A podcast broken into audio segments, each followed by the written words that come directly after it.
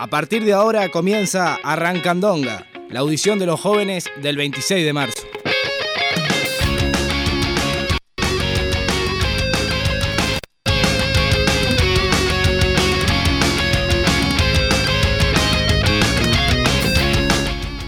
muy buenas tardes, bienvenidos a una nueva audición de CX36. Estamos acá con Andrés en un momento bastante particular para estar sentados tranquilos, ¿no? Eh, estamos en plena rendición de cuentas, se está votando en este momento, se está terminando de redondear.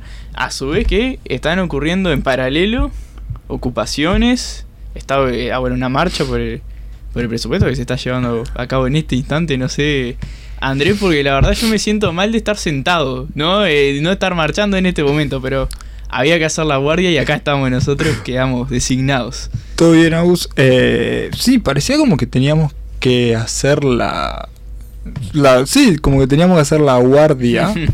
eh, como que no nos iba a quedar otra.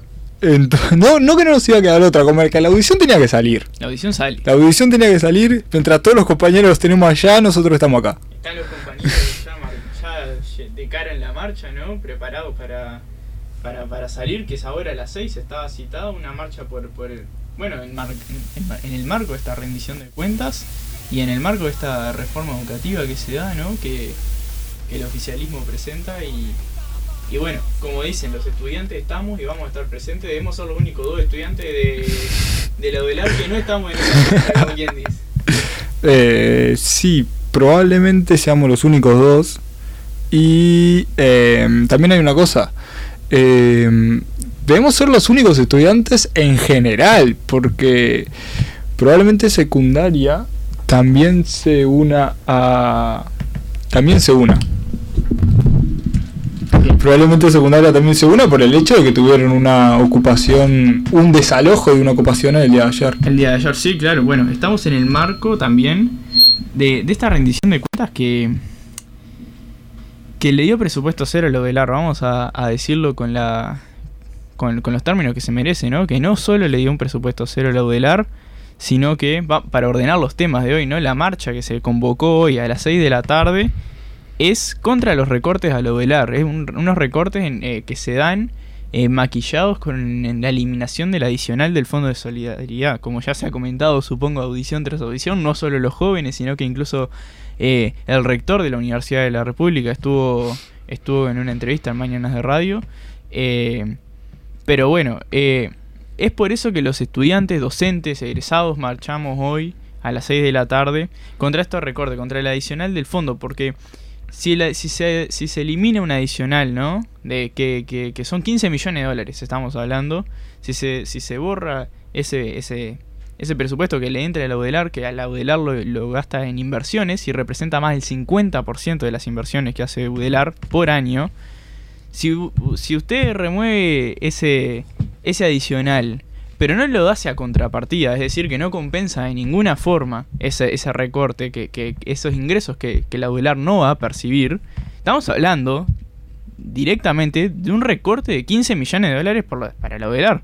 Se puede decir así como como que se diga como quiera, pero, pero es eso, ¿no? Es así y además eh, habría que decir una cosa, que el, para, para que la gente más o menos sepa lo que son a lo que equivalen los 15 millones los 15 millones de dólares. Eh, Ludelar va a, va a invertir 7 millones de dólares en un en abrir un centro eh, universitario en el departamento de Paysandú. 7 eh, millones de dólares. Y el de corte es el doble. Así que imagínense que con esos 15 millones, por ejemplo, se podrían abrir dos centros universitarios nuevos que... O sea, a lo que digo es que ese recorte equivale a la apertura de dos centros universitarios, para que nos hagamos una idea de la magnitud del recorte. Claro, Que a su vez, eh, el recorte también va a afectar a otras áreas. Por supuesto. Porque es un presupuesto que el UDELAR tiene eh, este año porque lo va a tener, pero a partir del próximo año no. Entonces, en algún área, la UDELAR va a recortar, va a recortar en carreras, puede recortar en horas docentes, puede paralizar obras. Eh, en algo lo vamos a ver, eh, vamos a ver afectado, reflejado, este recorte el próximo año. Exacto, bueno, y es por eso que la intergremial universitaria está, está marchando eh, hoy 6 de la tarde, van es un acto conjunto con, con, cooperativas de vivienda, con la intergremial eh, universitaria.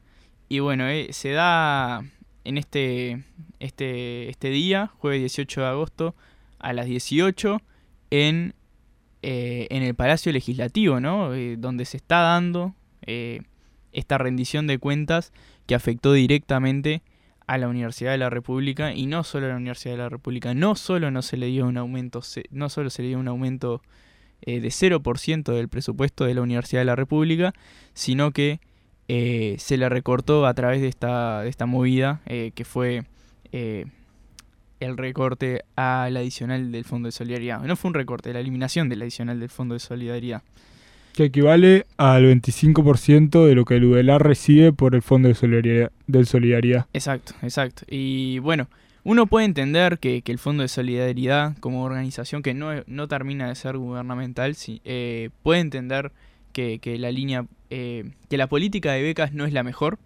puede entender que lo gestione un, un órgano externo a la UDELAR puede llegar a ser un problema, es un argumento compartible incluso, pero uno tiene que pensar que si vos eh, solucionás el problema eliminando el fondo de solidaridad, lo que estás haciendo es dejar, dejando sin becas a, los muchachos, estás dejando sin becas a los estudiantes que, están en situación de vulnerabilidad, estás dejando sin becas a, a cientos, estamos hablando, y casi miles de estudiantes. La política de becas es una cosa que se puede discutir, pero si se va a cambiar, tiene que cambiarse bien. No se puede cambiar eliminándola y dejando sin presupuesto a lo del AR.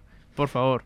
Eh, también hay que decir una cosa. Eh, el salió un dato que el Fondo de Solidaridad en este año eh, no pudo otorgarle becas a 600 familias, 600 familias iba a decir, 600 estudiantes en condiciones de vulnerabilidad. O sea, hay 600 estudiantes en el UDELAR mm. que necesitan ingresos económicos para poder cursar la carrera. Exacto. Y el Fondo de Solidaridad no le ha podido no le ha podido otorgar la beca.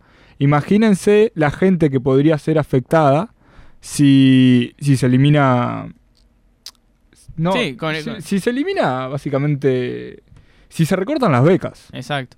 Entonces, por eso eh, se ha visto que el rector ha salido de gira por radios y televisiones pidiendo que este recorte se dé a contrapartida, ¿no? Que haya una compensación para, para esto. Pero bueno, acá queda en evidencia también la, la política que, la política de, del gobierno oficialista, ¿no? Por dónde apunta, por dónde, a dónde no asigna presupuesto, vemos a dónde asigna eh, presupuesto, vemos con quiénes acompañan esta propuesta, también lo vemos. Y, y bueno, está quedando claro también de que el oficialismo eh, no tiene interés eh, en, mejorar nuestra educación, no tiene interés en darle presupuesto, o en aumentarle el presupuesto en general a a la educación, salvo para implementar una reforma eh, educativa que viene eh, mandatada por los fondos internacionales monetarios, ¿no? Y como puede ser... Por el Banco Mundial creo que viene mandatada. Entonces, acá vemos las prioridades de este gobierno, ¿no? Implementar una reforma que tecnifica la mano de obra aún más, eh, que tecnifica la educación aún más. educación secundaria. La educación secundaria, sí, bajamos un nivel a nivel secundario eh, pero vemos que para eso sí hay plata, ¿no? Hay plata para tecnificar la educación, hay plata para mercantilizar la educación, pero no hay plata para los entes autónomos que han mostrado y han demostrado ser una joyita del Estado uruguayo, ¿no? Y una, incluso una, una joya de, entre la educación latinoamericana, como puede ser la Universidad de la República. Em, también, em, también sobre eso quería decir una cosa es que el gobierno como para justificar el no aumento a, lo del AR ponía excusas del tipo que, bueno, eh, por ejemplo, lo decía Álvaro Delgado, que iban a invertir 20 millones de dólares en abrir un centro estudiantil. Bueno, pero se olvidó decirle a Álvaro, se le olvidó decir a Álvaro Delgado que de esos 20 millones de dólares, 7 va a invertirlo Velar, los otros 7 lo va a hacer el gobierno y los otros 7 hay que ver de dónde salen. Porque todavía, porque el gobierno no sabe dónde lo va a sacar. y hay que ver si lo saca. sacarlo, claro. Otra cosa, la señora ministra de Economía ha dicho que, bueno, Leudelar en realidad no está perdiendo presupuesto porque hay porque alrededor de porque hay muchos docentes de Leudelar que están eh, formando parte de investigaciones de la ANI. Entonces por eso Leudelar no perdía presupuesto, ya que había dos, su, ya que su propio docente estaba, estaban en proyecto de investigación. Lo que se le olvida a la ministra, o lo que, o lo que no se le olvida, pero lo que quiere. Lo que no quiere decir es que la ANI maneja su propio presupuesto Exacto. y son los que deciden en qué se invierten los recursos y, eh, y quiénes son los que van a llegar a- adelante los Las proyectos de, inve- claro. investigación. Exacto, exacto. Si eligen a docente de Leudelar, eh, eso habla muy bien de los docentes de Leudelar. Ujú, El 80% de las personas que están realizando investigaciones son docentes de Leudelar. ujú, Eso habla de la calidad. Exacto. Eh, bueno, pero evidentemente esta fue otra excusa para, para decir que Leudelar estaba ganando presupuesto, cuando en realidad no, no es así. Exacto. En Uno, uno también piensa y rebobina en el pasado. Y, y yo me acuerdo que en la pandemia, la, la UDELAR fue. Durante la pandemia y el desarrollo de la pandemia, la UDELAR tu- jugó un rol gigante eh, en el desarrollo de, de investigaciones, de, de protocolos, de los test. de los test, bueno, los test que, que llegaron, que, hicieron, eh, la limpieza de los, tapa, los tapabocas que se limpiaban con luz ultraviole- ultravioleta, se desinfectaban, no se limpiaban. Eh, y, y la verdad que la UDELAR jugó un papel importante en la pandemia para nuestra sociedad uruguaya. Y ver cómo después de esto, una vez que estamos del otro lado de la pandemia, ¿no? Si se quiere, en una, una zona post-pandémica, eh, ver cómo, cómo no le asignan más presupuesto, cómo lo mantienen en cero, que, que, que si lo contrastás con inflación sigue es- va a perder eh, presupuesto, cómo le, bo- le borran la partida del Fondo de Solidaridad, es, no solo es doloroso verlo, eh, pero sino que es una, una puñalada por la espalda, una institución que, que se comprometió con el escenario uruguayo de, la pandemia eh, y, tuvo un rol importante durante la misma. Es claro que, que- que al Estado tampoco le termina ni de convencer ni de importar este tipo de, de aspectos, ¿no? Porque es la UDELAR como ente autónomo quien decidió eh, y generar investigaciones en- en- sobre la pandemia y, y esas cosas eh, a costa de su presupuesto, no es que haya tenido un adicional coronavirus, eso no existe, ¿no? Sí, es cierto. eh, a costa de su presupuesto, como ente autónomo lo decidió. Y no es por decir para esperar algo en retorno, pero, pero muestra que la Dodelar es una herramienta fundamental en el, en el desarrollo de, de- nuestra sociedad y que en momentos eh, y en situaciones eh, extremas y no tan extremas, eh, la Dodelar vuelca todo lo que tiene hacia la sociedad uruguaya. Y lo hace de muy buena forma, como vos lo decís, en investigaciones para la, para para la Agencia Nacional de Innovación e Investigación y lo hace directamente como institución. Y nosotros la, la respuesta que se ve a, a los tratos del oficialismo y del gobierno a lo del AR es eso, es negación de presupuesto, es no restablecer los salarios perdidos, que eso sigue pendiente, son recortes indirectos que son directos, ¿no? Se puede decir indirecto, pero el, el camino lo trazás Los 15 millones de dólares No van a de estar. recorte son directos. Exacto. Y, y bueno, uno, uno ve esas cosas, uno no se quiere sorprender tampoco, porque uno sabe las prioridades de los gobiernos, eh, de, de los gobiernos actuales, pero duele, duele bastante y hay que recalcarlo, aprovechar el espacio que tenemos para recalcar la, la puñalada por la espalda que se le dio eh, a la Universidad de la República y la puñalada por la espalda que se le está por dar a secundaria con esta reforma educativa. Eh, con se- secundaria, eh, una de las cosas que habría que decir es que ahora mismo, si no me equivoco, se estaba ocupando el Liceo Miranda. Sí. Y uno de los reclamos de los estudiantes que están ocupando el Liceo Miranda es que haya agua potable en el liceo. Claro. O sea, algo tan sencillo como que tiene que haber agua potable en el liceo. Eso Mm. muestra la falta de, la falta de inversión en educación pública y en el liceo. Y en ese liceo concreto. Es que no, no, no se está pidiendo. Eso también es, es algo, es algo muy, muy triste, ¿no? Una observación triste de que no se está pidiendo eh, un, no sé, un, eh, computadoras de última generación, no se está pidiendo eh, algo que se puede considerar como extra. Se está pidiendo condiciones de estudio, eh, que las condiciones de estudio estén dadas, pero de la forma más básica posible. Y estamos hablando de un banco que, eh, que el, el banco de donde te sentás, ¿no? No se te, no se te haga pedazo ni se te baile para allá, que los pedazos de reboque de las paredes, no, tipo, no tener que andar esquivando pedazos de reboque del techo que se cae, que las baldosas no estén todas destruidas, todas flojas, Que los salones no se lluevan. que los salones... Otro de los reclamos de los estudiantes de Liceo Miranda es que los salones no se lluevan. A- Básico, básico para poder tener clase, ¿no? Estamos hablando de infraestructura básica que hoy en día no está provista eh, en... Y no solo en el Miranda, en muchos, pero muchos liceos del país. Y bueno, esto lamentablemente la única forma de contrastarlo es con presupuesto, es dando presupuesto para infraestructura, es dando presupuesto para los docentes, para que puedan dar, para, bueno, para la recuperación salarial de, de los docentes de secundaria, de y para que terciario. haya más docentes, porque hay, porque hay que decirlo que durante toda nuestra etapa liceal ha pasado y ahora sigue pasando, es que faltan, ah, eh, faltan asignar horas docentes. Claro. Sí, sí. Hay, hay materia donde los docentes no tienen profesores. Exacto. Los docentes no tienen profesores. Los alumnos no tienen profesores. Exacto. ¿Y cuál es la, la respuesta de este gobierno ante todas estas peticiones razonables? Estamos hablando de peticiones razonables. Que no se te lleve a un salón de clase es una petición razonable.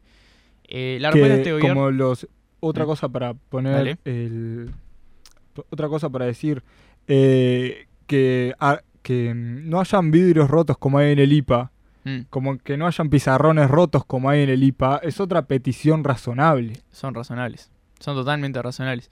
Y la respuesta de este gobierno ya, ya está dada. Es un no y es un salir del liceo antes de que mande la policía, básicamente, antes de que mande a repartir palos. Y que no tenemos plata para eso. No, para esto no hay plata. Esa es la respuesta que, que da el gobierno.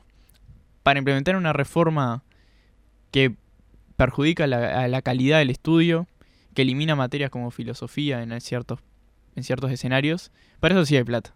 Para, eso, para implementar esa reforma sí hay plata. Y ese, va a ser el, y ese es el aumento en general que se da a la educación en esta rendición de cuentas. ¿no? Eh, no es un aumento para infraestructura en general, es un aumento para implementar esta reforma, que lo podemos decir con todas las letras, es una reforma neoliberal que va eh, totalmente en detrimento de la calidad educativa de, secundaria. No eh, cambia programas, eh, atenta contra la, la capacidad de un estudiante y de un joven de, de- de- ser crítico, ¿no? También, si se quiere, de tener un espíritu crítico, porque elimina materias del área de reflexiones como puede ser filosofía en, en, cierto, en, ciertos, en ciertos escenarios, y implementan otras materias, y bueno, elimina ciertas orientaciones también, ¿no? E implementa nuevas que están hechas eh, a medida para suplir la demanda laboral de, de nuestro país, ¿no? Eh, sí el borrador en realidad es que el borrador que salió el año pasado es que iban a eliminar la orientación derecho la orientación de economía eh, iban a dejar medicina eliminaban artístico también dejaban medicina había una orientación que era ingeniería otra que era tecnología y otra que era como un básico como digamos una Mm. orientación general Genérica. donde ahí vas a tener todo, todo el resto de las materias que pertenecían a las orientaciones que sacaron, van a la- vas a tener como un rejunte ahí medio, medio raro, digamos. Porque eh, básicamente, bueno, eh, no tenés, no querés estudiar nada relacionado con la ingeniería, que es bastante específica la ingeniería. Nada Mm. relacionado con, con, con, la, con medicina o con... Me acabo de olvidar. eh, o, con, o con tecnología. Y Claro. básicamente anda a ese lugar.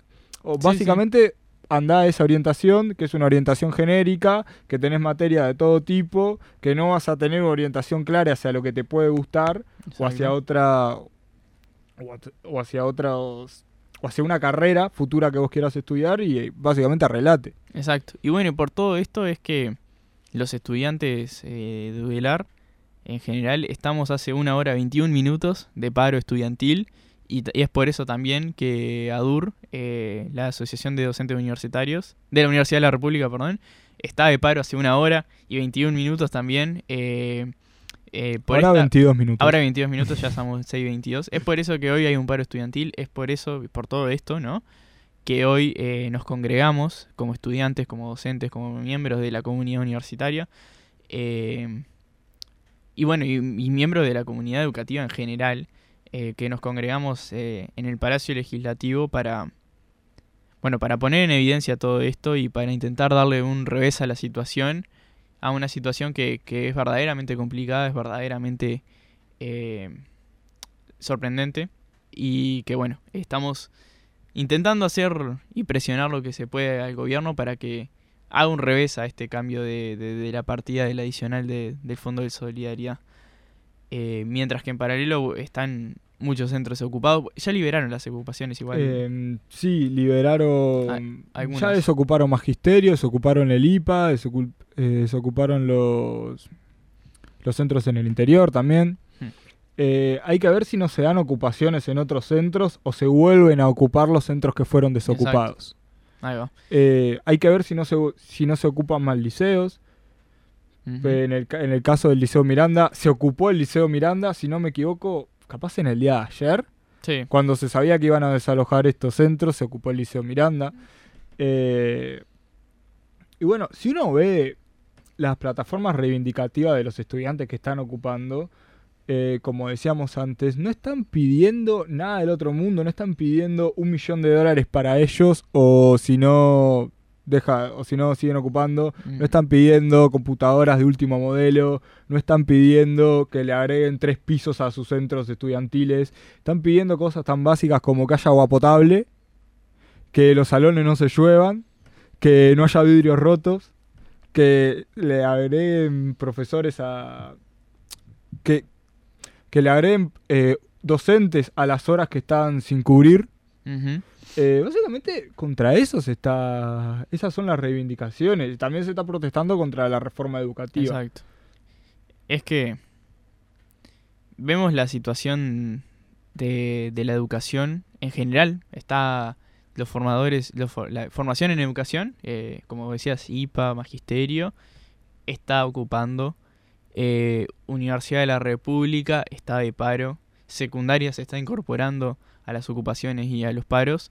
Eh, vemos que la situación da y dio para que los estudiantes nos hartemos y salgamos a la calle a gritar y poner un grito en el cielo por todas estas cosas que a nosotros eh, nos afectan eh, verdaderamente en el día a día, en el transcurso de nuestra carrera, en este caso nuestro de nuestra carrera terciaria, pero sí les afecta a los gurises de secundaria, sí afecta a los, a los futuros docentes, a los formadores, los de formación en educación, y bueno, es que con esto nosotros eh, más que más que salimos a la calle a, ponerlo en evidencia, salimos a las calles a dar vuelta a esta situación. No, no salimos a la calle para, para cacerorear y, decir, mira, está pasando esto, vamos a cambiarlo. Y estas son las herramientas que tiene el pueblo para hacerlo. Son las ocupaciones, son los paros, porque si no podemos hacer eso, ¿qué hacemos? Esa es una pregunta, ¿no?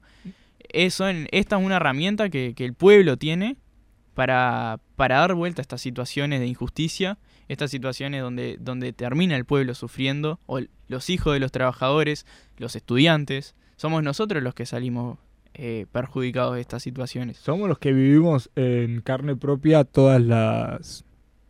to- todo lo que está sucediendo en este momento. Los propios docentes son los que viven en carne propia también lo que está sucediendo. Y cuando la situación es básicamente inaguantable y no ves ningún tipo de, De reacción. de reacción o de interés por parte de las autoridades de intentar mejorar la situación, eh, no, te queda no te queda otra cosa que hacer un paro eh, en el ámbito universitario, ocupar eh, los centros en el ámbito de formación docente y hacer ocupaciones también en el ámbito de secundaria. Exacto. Vemos que también, también para hacer un poco de memoria, de que ha sido política de Estado eh, el negarle presupuesto a la educación desde hace, de, de la década pasada, 2009 en adelante. Y desde hace Y- mucho más de- Bueno, atrás ni hablar, también. ni hablar, ¿no? Eh, pero que ha sido política de Estado en general, eh, negarle presupuesto a la educación, eh, dar condiciones indignas, permitiendo, ¿no? Las condiciones indignas de estudio. Eh, Esto, esto, esto sí es una política de Estado, no importa, independientemente del partido, del gobierno de turno, eh, la educación siempre ha sido, ha estado en la esquina de la habitación, olvidada. Y bueno, y bastante ha hecho la educación con lo poco que le han dado. está el ejemplo de la, de la Universidad de la República, pero esta situación no, no, va más, no va para más. Es verdaderamente una, una bomba de tiempo y que estamos viendo que en estos instantes está estallando. Y ya con esto nos despedimos porque vamos a llegar a la concentración hoy en el Palacio Legislativo. No sé, Andresito, si querías decir alguna última cosa. Mm, Lo último que quería decir es que espero que se dé marcha atrás con el recorte de los 15 millones al UDELAR y que se cumplan todas las peticiones que están pidiendo los estudiantes de formación docente en Magisterio de NIPA y en este caso también en particular los estudiantes del Liceo Miranda que piden algo tan simple como que haya agua potable y que los salones no se les lluevan, lo cual no es ningún tipo de locura, es algo Exacto. básico para poder tener clase. Exacto. Bueno, Bueno. solo eso. Con esto nos vamos a, a marchar, vamos a la concentración en el Palacio Legislativo por presupuesto y contra la reforma de, de la educación. Nos vemos.